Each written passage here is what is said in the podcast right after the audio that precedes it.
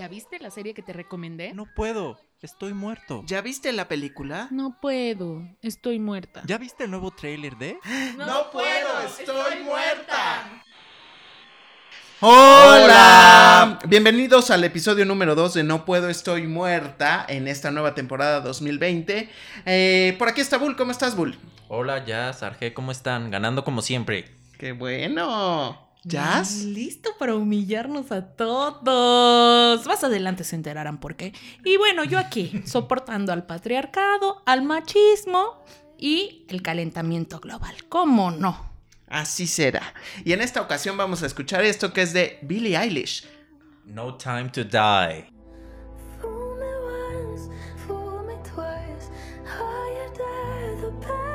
Y con ella vamos a empezar a hablar del Oscar rápidamente para hacer nuestras acotaciones sobre el evento que todos ustedes estuvieron esperando y que pasó así de noche, X. Sí, ya fue. Ya.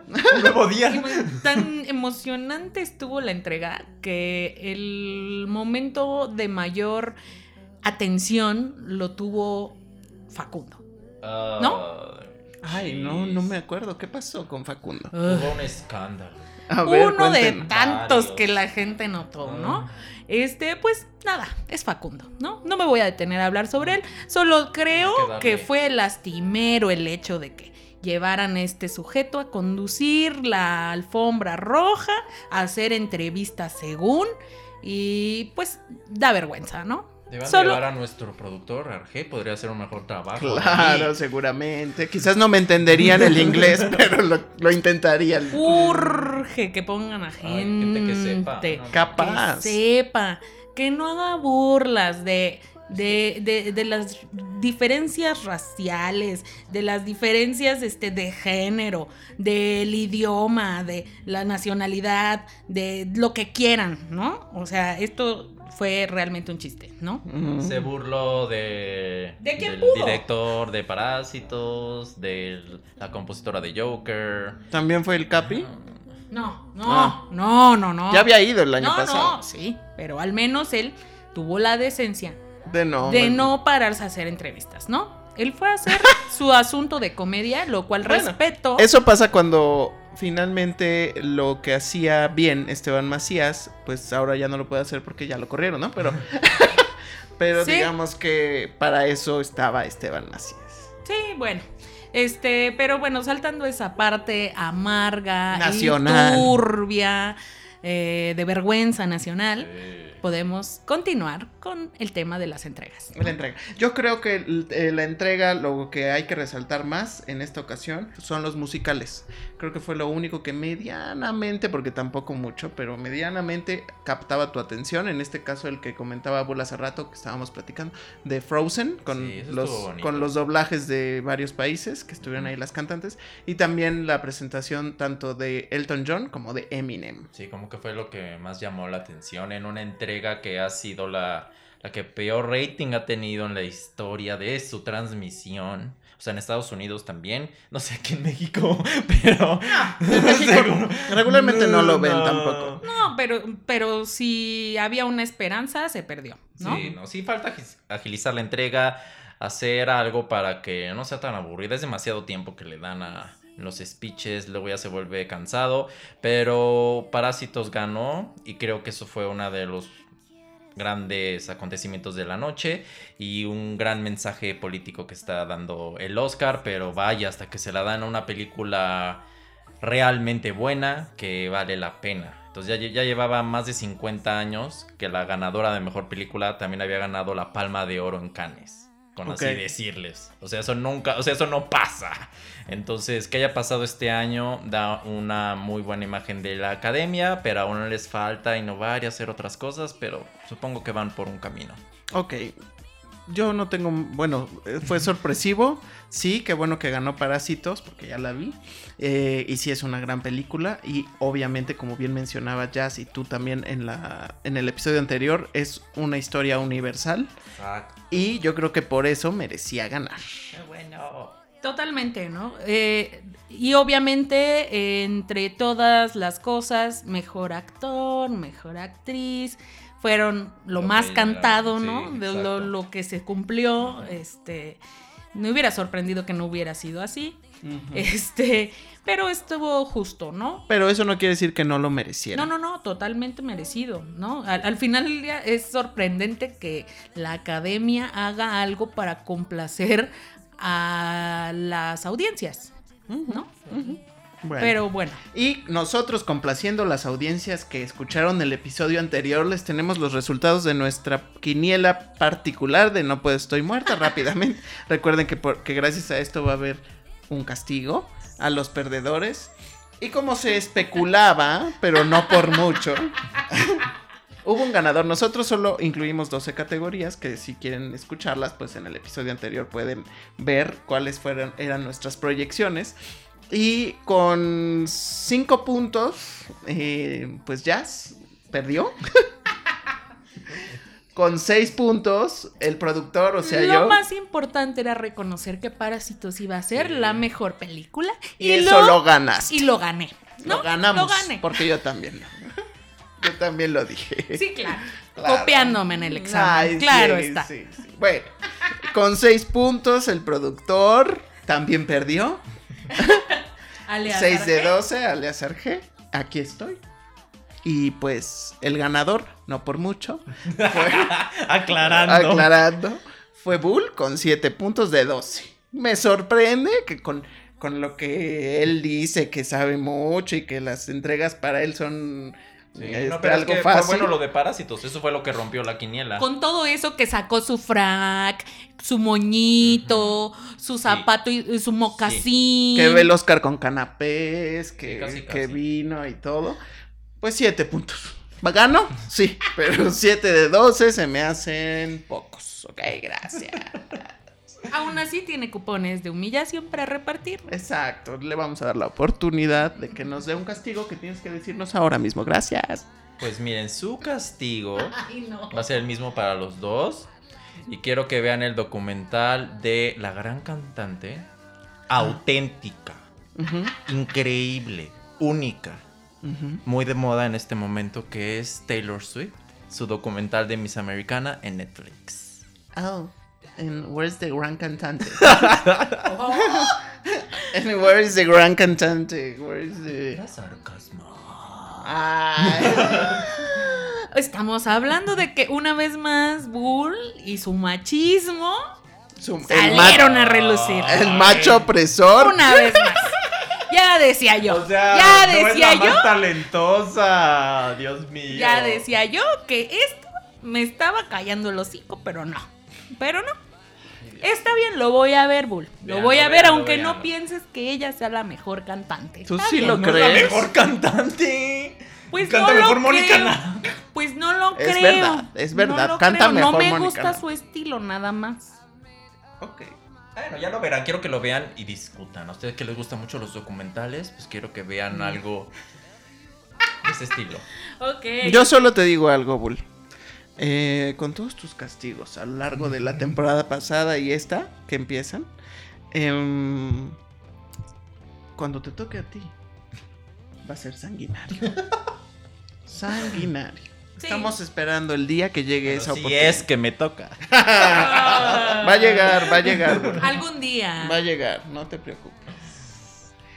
Bueno, y como nosotros estamos en un mood nacionalista, pues empezamos este año y terminamos el anterior también viendo mucha película mexicana y contenido creado para las audiencias eh, nacionales y un poco internacionales. Y lo que ha causado mayor controversia y que Bull ya tiene su eh, opinión al respecto es Cindy la Regia, ¿no es cierto, Bull? Es correcto. Miren, esta película llamó mucho la atención. Estaba basada en una como tira cómica que salió en Monterrey de un personaje animado muy famoso allá.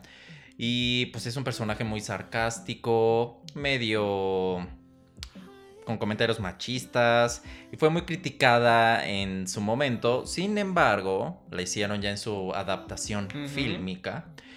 Eh, la adaptación fílmica está muy light. La verdad es que para quienes no sepan la historia, pues trata básicamente de una chica que se llama Cindy, que es la regia, que vive en Monterrey y que decide venir a la Ciudad de México. Entonces ya aquí empiezan a darse situaciones peculiares con su mejor amiga y con... eh, de hecho creo que no es su mejor amiga, creo que es su prima. Bueno, Bueno, a ver. alguien. Co- Entonces ya em- eh, empieza a conocer el mundo de la Ciudad de México y cómo es un abrir de ojos para ella. La película me gustó. Se me hizo entretenida. No se toma demasiado en serio. Creo que tampoco te insulta tu inteligencia. Y para pasar un buen rato se me hace bastante decente. Me sorprendió el personaje de esta chica Cassandra Sánchez Navarro, que es Cindy La Regia. Yo no la he visto nada. Yo desconozco la, la carrera fílmica de esta actriz, pero creo que básicamente ya lleva toda Es- la película está de en una muy Sugar. buena manera. Ella Ah. es eh, la protagonista de Sugar ahorita en teatro. Oh, Pues lo hace bastante bien. Le creí completamente su, su trabajo. También sale Regina Blandón en un personaje un poco diferente que me gustó. Que no es, por ejemplo, la vimos también en Mi Reyes contra Godines, que fue horrendo. Aquí creo que ella se da la oportunidad de explorar una faceta diferente en cuanto a su actuación y me gustó mucho su personaje. Entonces yo la recomiendo para pasar un buen rato y digo, en cuanto al cine mexicano tampoco es que renueve la fórmula, pero sí tiene cosas interesantes. Ahora, hablemos de contenidos mexicanos en plataformas y yo estuve por ahí viendo algunas películas mexicanas en Amazon Prime y puedo resaltar, aunque decepcionantemente pues no es una historia original, sino que es un remake de una historia que ya estuvo en Argentina, que es Mamá se fue de viaje, en donde pueden encontrar a Andrea Legarreta y a Martín Altomaro. ¡Wow! Y no la se- excelsa actriz. La ex- Legarreta. pues fíjense que no es decepcionante su Wow. actuación. Entonces, no se detengan por ese detalle. Además, es la que menos aparece en la pantalla. Ah, qué Como, como, dice, como dice el título, mamá se fue de viaje. Entonces, pero no es mala su actuación, quiero resaltarlo. Y Martín Altomaro lo hace muy bien, que obviamente es quien lleva la película, él es un buen actor. Eh, sin embargo, como les dije, pues no es una película original, se llevan un buen momento, está divertida, creo que los, eh, los niños que participan en la película están bien dirigidos, la dirige Fernando Sariñana, sí, el papá de Jimena Sariñana, y obviamente para ahorrar, las canciones son cantadas por quién cree. Ah. Jimena Sariñana. Pues yo también lo haría. En negocio familiar le diría a mi hija, oye, mi hija, ¿cómo ves si te le avientas el soundtrack de esta película? Sí. Que no da para más, la verdad. Pero se pueden pasar un buen momento en casa, palomero, riéndose con la familia. Es eh, para esta película, sí es para toda la familia. Todos los niños, si lo hacen en, en familia completa, pues pueden disfrutarla también. Y por ahí también revisé la versión de como si fuera la primera vez. Recuerden que era con Adam Sandler y con Drew Barrymore, la original. Pues ya hubo una versión que se estrenó eh, el año pasado en México con Badir Derbez y Jimena Romo, que además, pues esta película también es un remake del, pues, de esta otra de Estados Unidos y esta la dirigió Mauricio Valle, que también él es actor, eh, como ven es director y también eh, participa eh, como conductor o participó como conductor en un programa llamado Farándula 40 con Horacio Villalobos, él participa ahí también. Bueno, esta película también funciona si no has visto la, la original, Ah, no, obviamente. Todo el mundo ya vio la original. Quién sabe, las nuevas generaciones no, pero lo pueden disfrutar, está bien, o sea, tampoco relájense, o sea. A mí se me hizo funciona. desastrosa. Sin embargo, Evadir es completamente miscast. te puedes encontrar que creo que Badir Derbez le falta un poco de naturalidad al actuar. Entonces se siente un poco forzado, sobre todo él, más que los demás, Sí, sobre todo él. Y la película Pero en él. exactamente, él tendría que llevar el, el peso de la película y creo que No. sí lo sí recae más en Jimena Romo. O sea, sí esperas como ver las escenas de Jimena Romo. No es una mm, porquería como otras películas mexicanas, pero bueno. Ahí pueden encontrar. Ahora, hablando de otras, también se estrenó en diciembre, que nosotros ya estábamos fuera del aire, como Caído del Cielo con Omar Chaparro en Netflix. Y es una película que funciona, pero tampoco, o sea, se la pueden ahorrar, la verdad. Es para un buen rato. Y. O sea, creo que en su universo de lo que quieren hacer en esta película, que es que reencarna a Pedro Infante en, En otra en persona. otra persona, funciona. Creo que Omar Chaparro lo Bien. saca a flote. La que también la sentí media rara fue esta. mm, ¿Cómo se llama? Ana Claudia Ana Talancón. Claudia Talancón, como que hace un papel de policía y como que no se lo compré tanto. Pero digo, si quieren pasar un rato familiar igual, saquen el Kleenex y ay, van a sentir bonito al final y ay, qué triste, pero está pasable. Exacto. Como caído del cielo, pues ahí la pueden ver en Netflix. También se la pueden ahorrar, no pasa nada. Y la que sí no deben ver, yo se los digo, eh, es La boda de mi abuela, que está ahorita Oh, muy vista en. Netflix. Jesús bendito. El cumpleaños de la abuela, que es la primera parte, pues funcionaba. Tampoco era tan buena, pero funcionaba, te hacía reír de pronto. Pero la boda de la abuela, pasan 40 minutos y no ha arrancado la película. Y yo creo que eso es una, es una grave señal de que no estuvo, o el guion no estuvo bien hecho, o no estuvo bien dirigida, o no estuvo bien editada, o algo pasa que, que no, el mismo cast y algunos otros personajes eh, que se integran en esta historia, en esta secuela, pues eh, creo que incluso es demasiados personajes como para una historia tan simple y no, yo les diría que mejor no la vean. Habrá quien sea fan de esta historia, pero bueno, pues ya nos dirán, ¿no? Y ya, esto sería todo lo que yo he visto de películas mexicanas. ¿Ustedes tienen alguna otra aportación mexicana, nacional? No, no, nada de eso, amigo. Esta vez no. No, Regular- gracias. Regularmente no. Entonces ahora vamos con uno. Bueno, no, es que no sé si entre en este ámbito, pero el documental de Camino a Roma. Ah, en se Netflix estrenó. es mexicano. ¿qué tal, eh? ¿Ya lo viste? Entonces, ya lo vi, es muy breve, dura como una hora y veinte. Brevísimo. Bueno, o sea, normalmente son más largos, o sea, no es, un, no es, el, no es la duración de una película. Y básicamente es al genio Alfonso Cuarón hablando de todo el concepto de la película, aunque si detectas que ya está medio... ¿Harto? No, ¿cómo decirlo? Como todos los genios, ya un poco loco.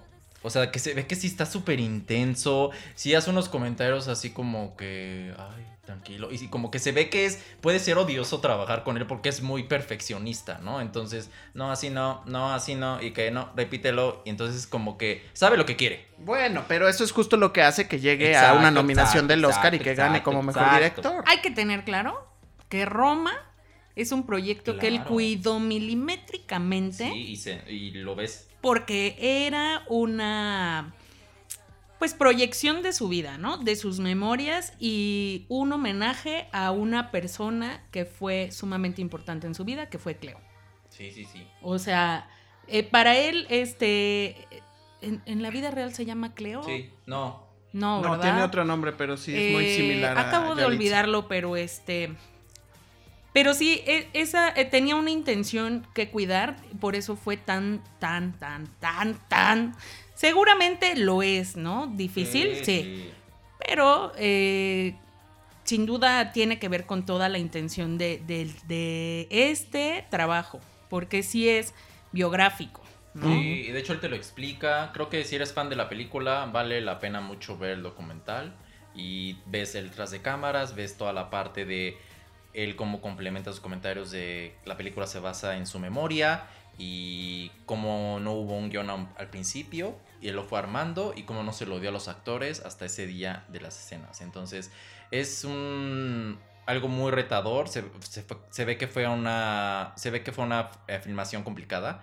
Entonces si, te- si eres fan de eso, véanlo. Muy Yo bueno. creo que lo que mencionas incluso hace más meritorio Sí, claro. la labor de Yalitza Aparicio. Porque Claro. si es, sí. tan, si es tan perfeccionista un director y tan complicado trabajar con él, o es lo que tú percibes al ver el documental, imagínate una persona que ni siquiera es, o sea, que ni siquiera se había desempeñado como actriz, Ujú. este, involucrarse en un proyecto tan importante y tener esta presión y poder sobrellevarlo.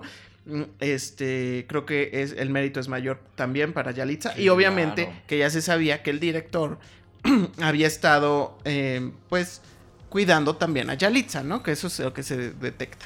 Ya me acordé. Se llama Libo. Sí, Livo, Mm. Livo. De hecho, la escena del hospital, que ustedes saben Sí, qué sí. es lo que sucede, él comenta, yo no le dije a Yalitza qué iba a pasar. Ella no sabía qué iba a pasar en esa escena. Entonces su reacción al acontecimiento es auténtica. Y tú lo ves ahí y entonces, o sea, y es lo que decías, o sea, no por eso vas a desmeritar su actuación. Ella no sabía, su actuación es auténtica y toda esa escena quedó en una toma. Esa fue la única toma que hicieron. No hubo- No hubo otra. No, Entonces, y aparte también la habilidad de darles contraindicaciones, ¿no? Distintas. Exacto. Para que justo el trabajo de, de quedara retratado como una cuestión, como el diálogo normal, ¿no? Entonces, pues bueno, sí, sin duda está padre. Lo que yo digo es que fue, se me hizo raro que se estrenara después sí, de los Oscar, después. ¿no? Y aparte, ajá, después de los Oscar, como que hubiera estado cool eh, hacerlo un poquito antes. Bueno, yo apenas me tomé la foto en Tepeji.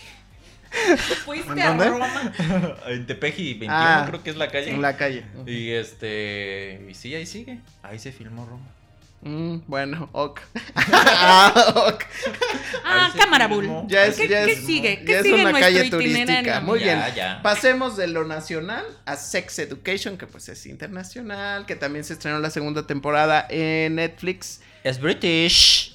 ¿Es British? Pues suenan sus acentos British. ¿O no suenan ¿Y British? qué dije yo? Sí. No, no, no. Ah. Está bien internacional. Ah, sí, British. Es British. Sí, internacional. Por eso es, es que No, yo yo nada más pensé que había dicho americano y dije, ay, ¿qué dije yo? Ok, sí, bueno, sus, sus acentos son más british y creo que mm, eh, consigue cautivarte y no solo al público al que va dirigido, que obviamente son jóvenes adolescentes, sino que también a nosotros que ya estamos un pasito adelante en el camino realmente disfrutamos todos los temas y cómo se abordan estos temas que pueden resultar incluso complejos y que te sacan varias carcajadas y algunas veces te hacen reflexionar también. Eh, pero se te va como agua, la verdad, la, la serie. Y tiene, de pronto ya estás en el, en el capítulo final de esta temporada y dices, "Ah, ¿qué pasó aquí? ¿No? ¿Qué pasó aquí? ¿Qué hice mal? ¿Qué hice mal? ¿Qué- Es que está bien que dure ocho episodios y ¿Qué que no pasó? l- ¿De lo qué estás hablando? tanto. Jesus. Ok. Saludos. bueno, y este. eh, bueno, ¿qué opinan, Bull? Ya mencionabas.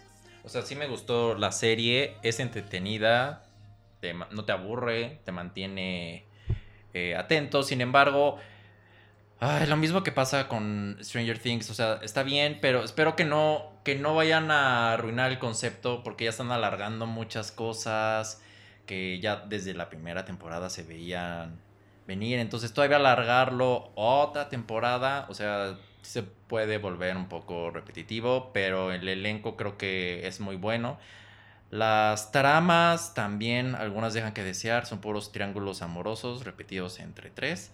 Entonces eso se me hace muy, pues de teenagers a lo mejor, pues la serie es para ellos, ¿no? Pero lo que sí es que Gillian Anderson es lo mejor de la serie, la mamá de Otis, creo que, qué, qué actriz, la he amado siempre. Creo que ella es la, lo mejor de la serie. Y me gusta también el tono en cuanto a los temas sexuales. Sigue estando muy bien, cómo lo manejan, sin ser corrientes, sin ser vulgares. Informan y educan. Entonces, toda esa parte creo que sigue funcionando en, en la serie porque tocan diferentes temas que pues no son normales luego ver en una serie de este tipo. O sea, tan ¿Vieran la cara de cuestionamiento que tiene Arge cuando Bull está tan entrado? Este, sin duda, es una gran aportación. Es un buen manejo de la comedia, de la sátira también.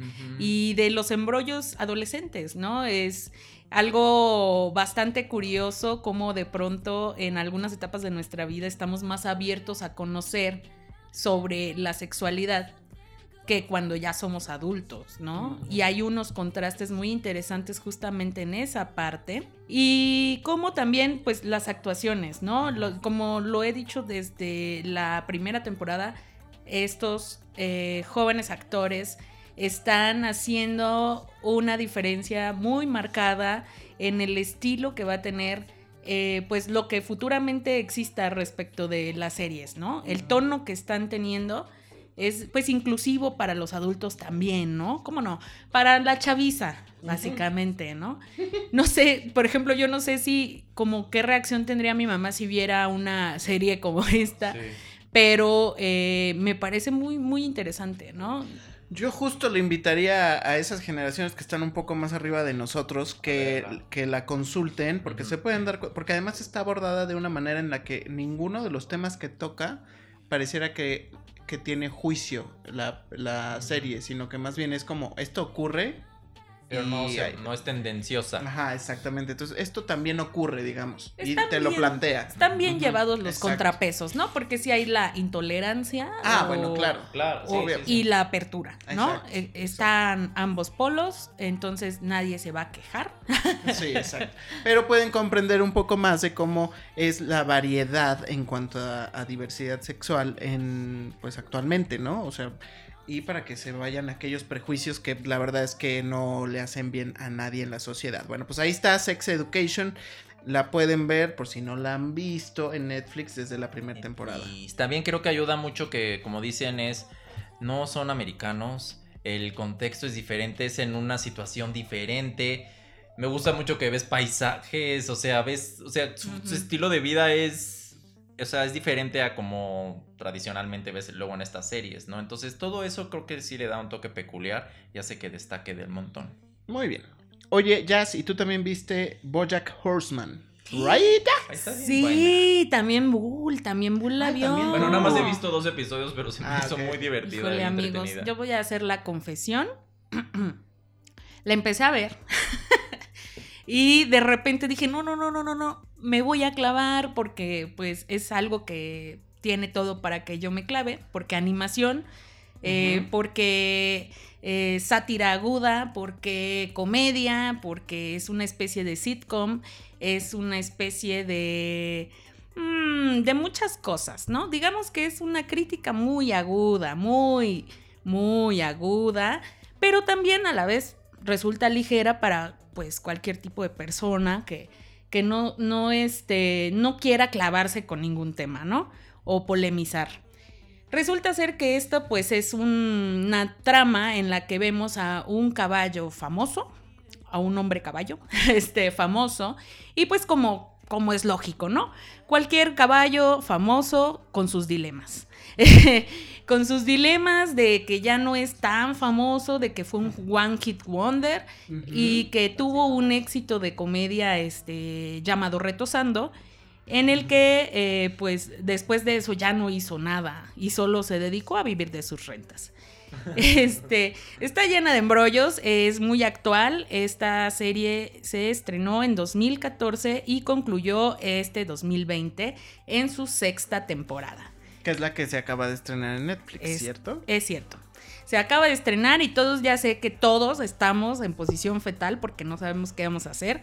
Eh, yo la vi muy rápido, yo entiendo que hay personas que la vieron desde su comienzo y pues básicamente les puedo decir que la vean en inglés o la vean en español es muy buena. El doblaje a mí me pareció perfecto y, y tiene muy buenos chistes, realmente es este, muy curiosa, habla también de temas muy intensos, ¿no? Como es la fama, como es también el alcoholismo, como es también eh, eh, la juventud de los personajes, por ejemplo, ¿no? De, de los niños famosos.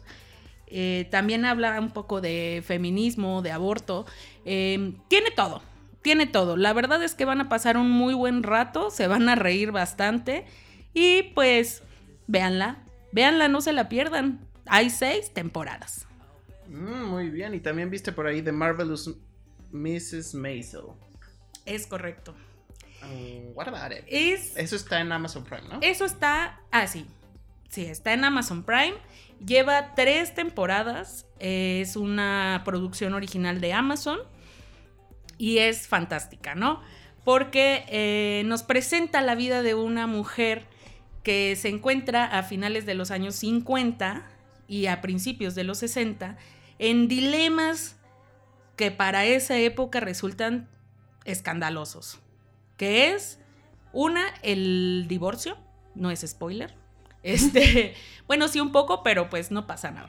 Este, el, el divorcio, eh, la infidelidad, ¿no? De su marido y todos los temas con los que ella tiene que lidiar a raíz de eso, siendo eh, madre de dos hijos y también hija de, de- en una familia de judíos, ¿no? Porque esto es en los 50. Esto ¿no? es a finales de los 50, como mencioné anteriormente, Arge, gracias por escucharme. este, Es por si la gente no lo había escuchado. ajá. sí, claro. Este, y bueno, imagínense el escándalo, ¿no? Una mujer divorciada y demás, eh, eh, o separada, o como sea, eh, tratando de hacer su vida de nuevo, o tratando de no reparar esa vida que, que tenía, ¿no? En matrimonio. Y que de, de manera inesperada llega a un bar un día, muy despechadamente, y ofrece un gran show de stand-up. Una mujer comediante. Sí, señores. Sí, señores. Escucharon bien. Es fantástica. O sea, porque aparte de todo es este, muy pelada. es muy pelada, pero es muy elegante. Entonces, no deja de impresionar. Es una cosa maravillosa. A todas ustedes, amigas, les va a encantar. Va a haber momentos en los que, a pesar de que es una mujer de los años 50, principios de los 60, se van a sentir muy identificadas con algunas situaciones, ¿no? Lamentablemente. Sí, lamentablemente. Y pues los hombres también eh, van a encontrar una razón para volver a, a admirar a las mujeres, porque es eh, sin duda una gran oportunidad para ver cómo de pronto los hombres son bien llorones. Son rete llorones. O sea, una astillita en el dedo ya les está haciendo la vida imposible, pero ves cuando una mujer se levanta de una situación en la que además tiene que lidiar con la presión social y tiene que sacar adelante algo en lo que ella cree, es fascinante. No es un argumento feminista lo que estoy usando aquí para que la vean, pero, pero de verdad se la van a pasar muy bien. Eh, ya llegó apenas el 15 de febrero el doblaje en español y no, no le quita valor a la serie. Realmente es, es un buen trabajo que hicieron. La protagonista, Rachel Brosnahan, obtuvo el Emmy. El Emmy por mejor actriz de serie de comedia. Realmente, de verdad, se van a pasar un buen rato eh, disfrutando de esta serie. Todos los personajes son maravillosos, pero ella sin duda hace un gran trabajo. Muy bien. Pues esa la pueden encontrar en Amazon Prime y son tres temporadas como ya dijo Jazz. Sí. Entonces este hay bastante contenido que pueden consultar al respecto. Y hay dos contenidos en Netflix que se, se estrenaron a finales de año y de los cuales no hemos hablado, estuvieron muy comentados, pero nosotros no lo hemos podido hacer. Y aquí ya hay gente que lo vio, no soy yo, como ya lo saben ustedes. es Los dos papas y The Witcher. Bull. Bueno, Los dos papas fue nominada al Oscar. Es la historia de. Pues dos papas. El Papa Benedicto. El Papa Benedicto y el Papa, Papa Francisco. Francisco. Vas viendo cómo. O sea, la película no es realmente de religión. Es. O sea, se desarrolla en el Vaticano y toda la política que tiene que ver al elegir a un nuevo papa. Entonces ves todo el tema de cómo votan, todo el proceso, pero más que nada habla de la relación de estos dos personajes, de cómo en un principio como que no se llevaban bien, pero terminando, terminaron siendo grandes amigos. Entonces de eso se trata más la película, con flashbacks un poco a la historia de este, de Francisco. La película está dirigida por Fernando Mireles, Mireles. Él dirigió esta película, la de Ciudad de Dios, donde están los chicos estos de Brasil. Entonces tiene un toque diferente la, la película. Y obviamente lo que más destaca pues, son las actuaciones de Jonathan Price y Anthony Hopkins, que fueron Ambos nominados, nominados al al Oscar. La película creo que se me hace un gran insight a qué es lo que sucede en el Vaticano. No es algo que veamos cotidianamente. También recrearon la capilla Sixtina, no filmaron ahí. Pero La niña. ¿No habrán usado esta reproducción que anduvo circulando por todo el mundo para... creo que ellos hicieron una. ¡Wow! Entonces, pues eh, la película está muy bien ambi- ambientada, es entretenida. Creo, lo que no me terminó de convencer mucho fueron los flashbacks. Como que no. ¿Forzado? No, no sentía que era él. Ah. O sea, como que algo ahí no me terminó de Mm. cuajar, pero creo que la película funciona más porque te muestra la relación de estas dos personas y cómo se ve que auténticamente son amigos y a pesar de las diferencias que pudieran haber, cómo estuvieron como que el uno para otro en diferentes momentos. Difiero de esa parte de... ¿Los eh, flashbacks? sí, porque creo que tiene todo que ver con eh, la cuestión de cómo estos papas eh, tuvieron una vida muy distinta y tuvieron, de hecho, pues siguen eh, doctrinas totalmente distintas de, de lo que es la religión católica. Como bien sabemos, el Papa Francisco es jesuita y eso lo hace tener una visión totalmente distinta de la política de, de la religión como tal. Em, eh, lo que sí valoro mucho de esta película es que em, realmente trabajaron muy bien la adaptación. Parece realmente que estás dentro del Vaticano viendo cómo este momento en la historia ocurrió. Eh, fue una cuestión muy polémica eh, porque no Benedicto tuvo que dejar el, papado, o sea, no fue por, por fallecimiento y eso es como algo súper insólito en, en toda la historia de, de los papas y ciertamente el, el Papa Francisco llegó en un momento en el que la religión estaba atravesando por varios escándalos por varios escándalos. Lo que sí es que a pesar de que no existe una profundidad respecto de esos escándalos que estaban ocurriendo en la iglesia en ese momento, sí lo toca de manera superficial, eh, aunque no lo hace el tema central de la película, lo cual me parece valioso, ¿no? Sin duda, si a alguien le, le llama la atención el tema religioso o el tema político de, de la religión católica o del Vaticano, es este, una gran aportación del trabajo que se hizo aquí y el rescate de eh, dos figuras que tienen un contraste tan eh, curioso, ¿no? Porque eh, pues no es, no es para nadie una, un secreto que eh, Benedicto no fue el papa más querido por todos, porque llegó después de un papa que fue como el rockstar de los papas. Este, y Francisco, pues con un, un legado de rebeldía, totalmente eh, eh, una visión muy distinta y, y un carisma que solo los latinoamericanos tenemos, ¿no? Entonces, es recomendable. Aunque no les guste la religión, aunque Sí, no, les guste Va más allá del tema, ¿no? el Sí, tema claro. católico es muy interesante. Y me, me encantó mucho el trabajo que hizo Jonathan Price. Me transmitió esa ternura que de pronto me llegó a transmitir el Papa Francisco cuando fue eh, elegido. No sé si ahora, pero tuve la oportunidad de ver a ese señor este cuando vino de visita a México y sí transmite algo especial.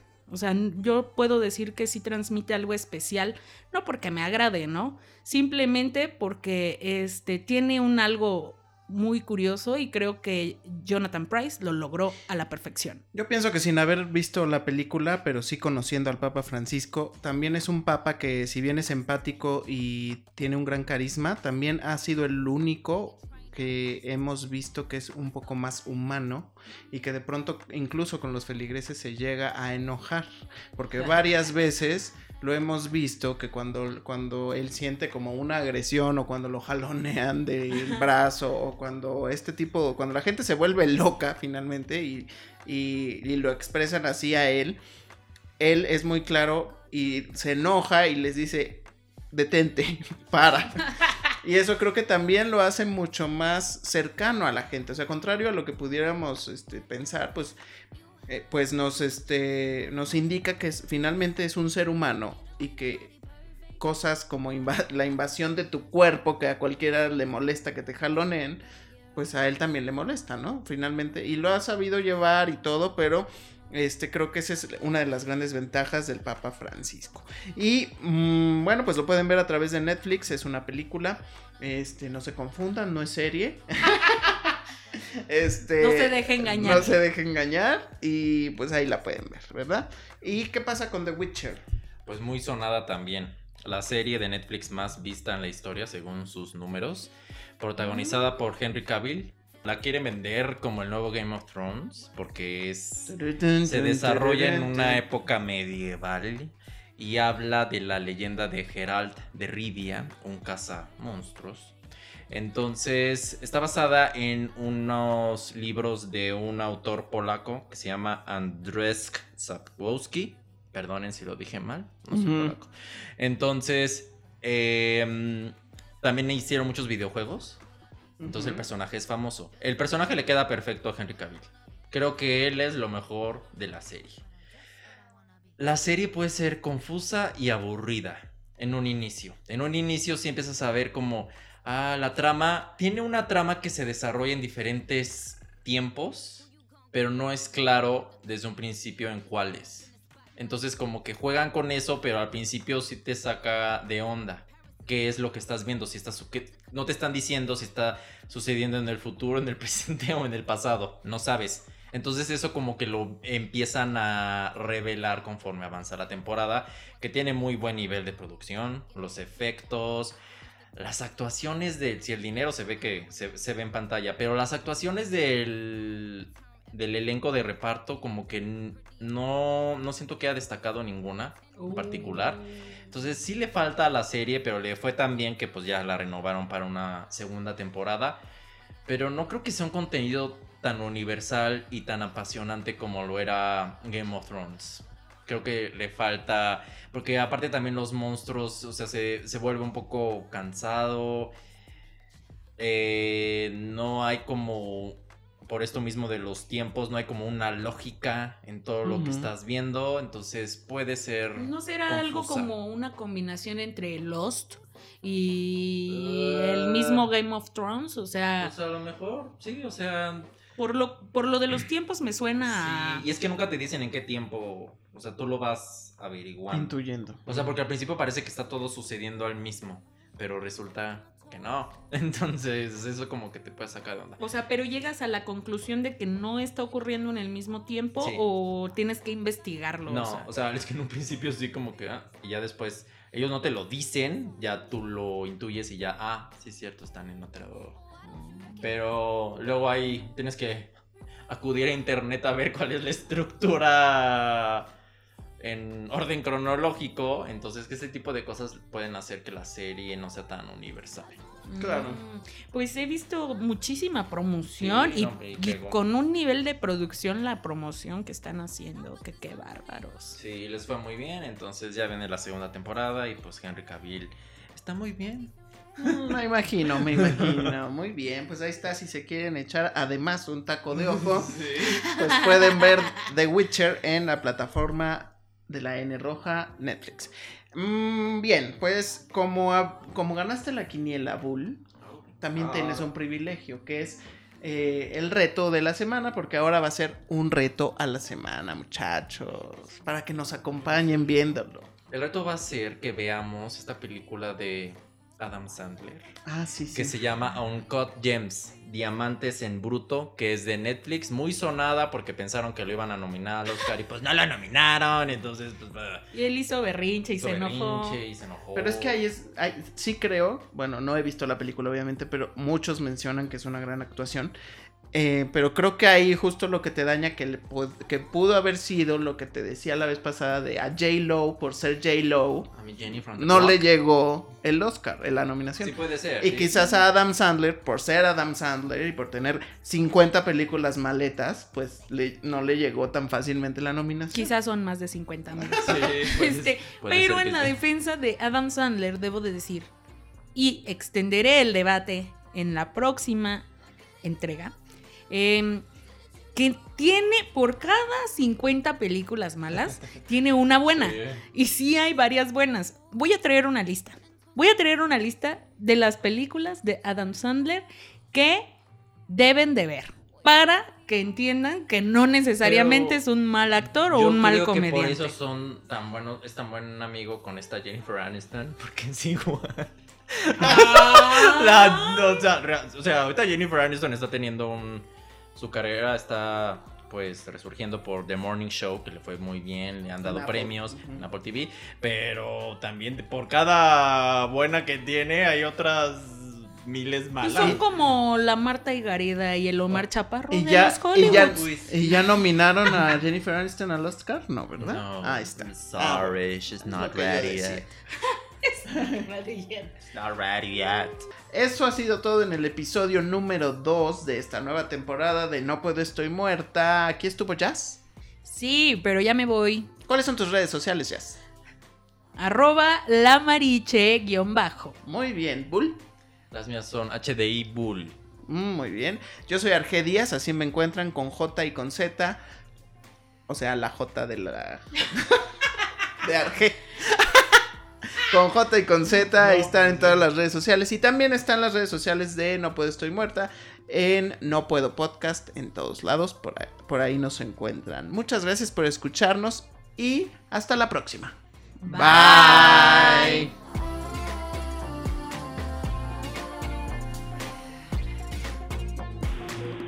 Me gusta estar muerta. Me gusta